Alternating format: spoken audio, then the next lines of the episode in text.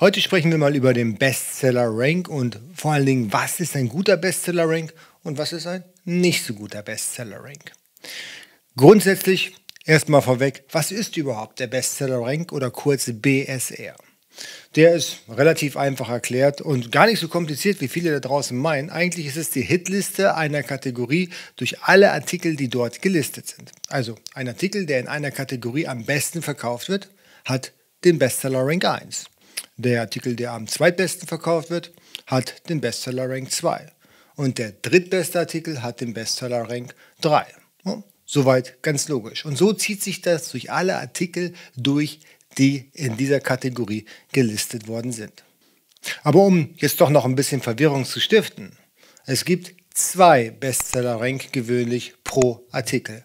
Einmal für die Endkategorie, also die tiefstmöglichste Kategorie, und einmal für die Hauptkategorie. Wie das genau ausschaut, das zeige ich jetzt hier an meinem Bildschirm. Auf meinem Computer angekommen habe ich hier das Lexikind Kapuzenhandtuch aufgerufen.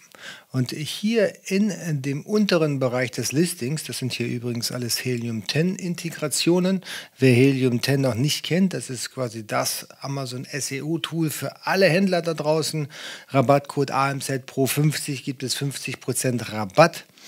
Äh, aber hier nochmal zurück zum Thema, gibt es ganz unten hier in dem Bereich Amazon Bestseller Rank die beiden Kategorien, von denen ich gesprochen habe. Hier einmal ist dieses Handtuch äh, auf Position 494 in der Kategorie Baby, also der, die Top-Kategorie in diesem Falle.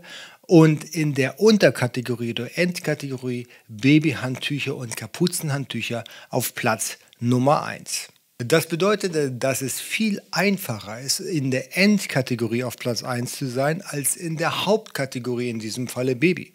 Weil in der Hauptkategorie äh, müsste das Babyhandtuch gegen beispielsweise Pampers antreten. Und das ist schon ziemlich schwierig. Aber gehen wir hier nochmal zurück auf meinen Bildschirm und klicken auf den äh, Link hier in die Endkategorie. Also in diesem Falle, äh, bei diesem Handtuch war es dann die Endkategorie Babyhandtücher und Kapuzenhandtücher. Jetzt komme ich hier in die Bestsellerliste und zwar von der Position 1 bis Position 50.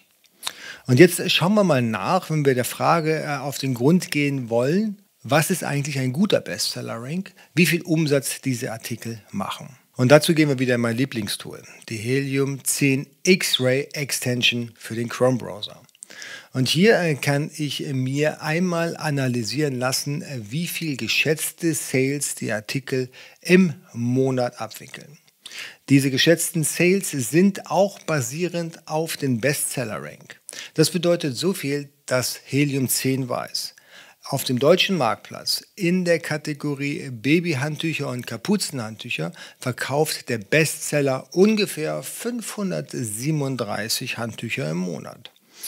Die Position 4 liegt knapp bei 322 und die Position 10 bei 359 Handtücher. Wir haben hier also eine mittelstarke Kategorie. Die ist nicht ganz schlecht, aber die ist auch nicht besonders gut oder nicht besonders umsatzstark. Und jetzt kommt es zu der Frage, was ist ein guter Bestseller-Rank und ein schlechter Bestseller-Rank? Und hier ist natürlich die Frage der Erwartungshaltung. Wie viel Umsatz möchte ich gerne mit meinem Produkt erzielen?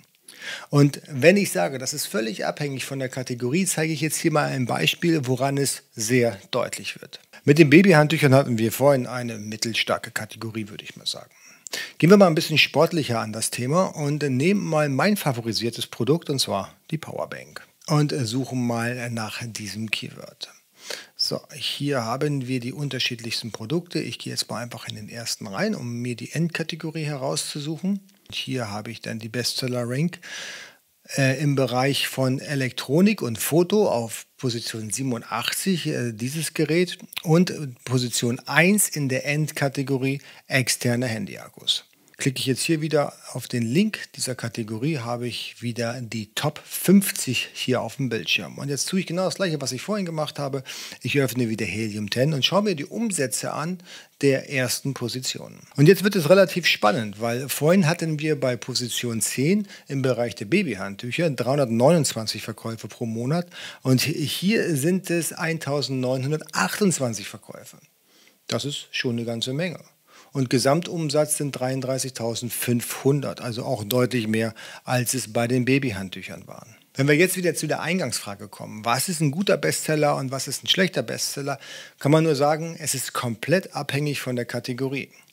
Ich bin lieber auf Position 20 in dem Bereich Powerbanks als auf Position 3 in dem Bereich Babyhandtücher. Weil der Umsatz bei den Powerbanks, trotz dass mein Bestseller-Rank in der Endkategorie nicht so hoch ist, deutlich wertiger ist als das in den Babyhandtüchern. Es kommt immer auf die Erwartungshaltung drauf an. Was genau will ich erreichen? Wie viel Umsatz will ich tatsächlich auch schieben? Und natürlich die alles entscheidende Frage, wie schwierig ist es denn überhaupt? Weil ich behaupte, es ist deutlich schwieriger, auf Position 50 bei den Powerbanks zu kommen, als auf Position 10 bei den Babyhandtüchern. Und hier brauchen wir eine Waage. Es muss gut austariert sein. Wie viel Budget habe ich für das Produkt? Wie viel Werbung kann ich investieren, damit ich welches Ergebnis erreiche?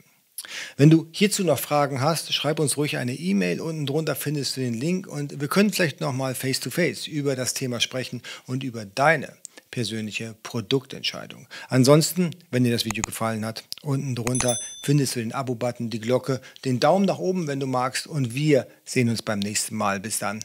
Ciao, ciao.